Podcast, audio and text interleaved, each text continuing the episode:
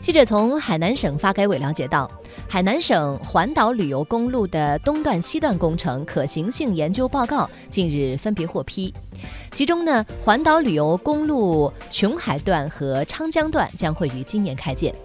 据了解，环岛旅游公路东段贯穿贯穿文昌、琼海、万宁、陵水、三亚等沿海的五个市县。串联沿途的特色海湾、特色海角、特色小镇、旅游景区、度假区等等，